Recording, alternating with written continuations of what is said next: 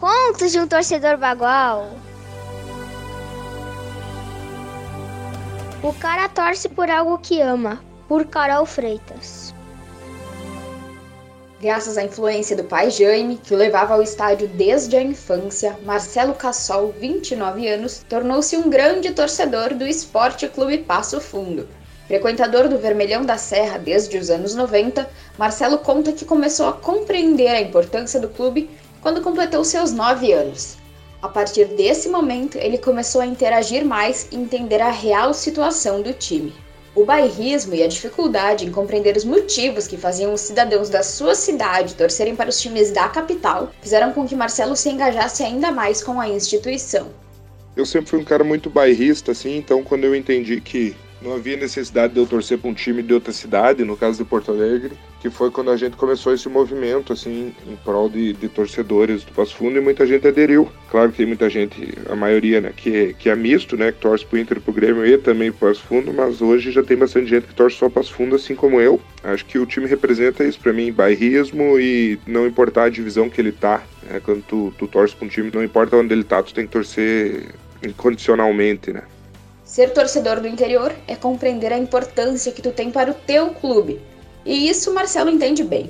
Há 10 anos integrando o núcleo da Barra Brava Diabos do Planalto e envolvido nas questões que envolvem o Passo Fundo, por vezes teve que deixar o lazer de lado. Então, acho que a grande loucura foi ter assumido a presidência da torcida mesmo, né? Aí tu abre mão da tua própria diversão para organizar uma coisa em prol do clube, em prol daquela galera, né? Então, tipo assim, a partir do momento que tu vira o presidente da torcida, tu nem tem mais o direito de torcer normalmente, que nem todo mundo, né? Tá sempre cheio de coisas para fazer e e organizar, né? Então acho que a maior loucura que eu fiz pelo clube foi ter virado presidente da torcida mesmo. Isso aí me custou bastante como torcedor, assim, né? Do meu, do meu prazer de ver um jogo, assim, foi, foi bastante custoso, assim. Hoje eu já consigo administrar melhor, mas lá no início eu perdi muito início de jogo, perdi muita diversão por ter que estar tá organizando, ter que estar tá mexendo aí com, com um monte de gente.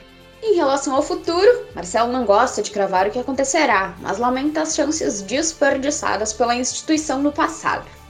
Sobre o futuro é muito difícil dizer, porque o Passo Fundo vive aí com crises sempre administrativas e financeiras, e é sempre difícil dizer o que vai acontecer no futuro. Mas já tivemos em situações piores e nos saímos, né? Então o Passo Fundo é isso, na verdade, né? É, não tem apoio da prefeitura, não tem apoio das empresas e se vira e vai lá e incomoda sempre, né? Então acho que o Passo Fundo é isso. Acho que o futuro do Passo Fundo a gente já teve próximo de, de dar um passo grande nessa época em 2013 a gente pô, empatou com o Grêmio, empatou com o Inter, foi campeão na Copa Serrana. Nessa época aí, se tivesse dado continuidade àquele trabalho, hoje nós estaria é, pelo menos no nível do Ipiranga, aí numa série C do brasileiro e disputando competições o ano todo, né? Mas as reviravoltas que acontecem no clube sempre aconteceram e frutos de má antigas ou enfim.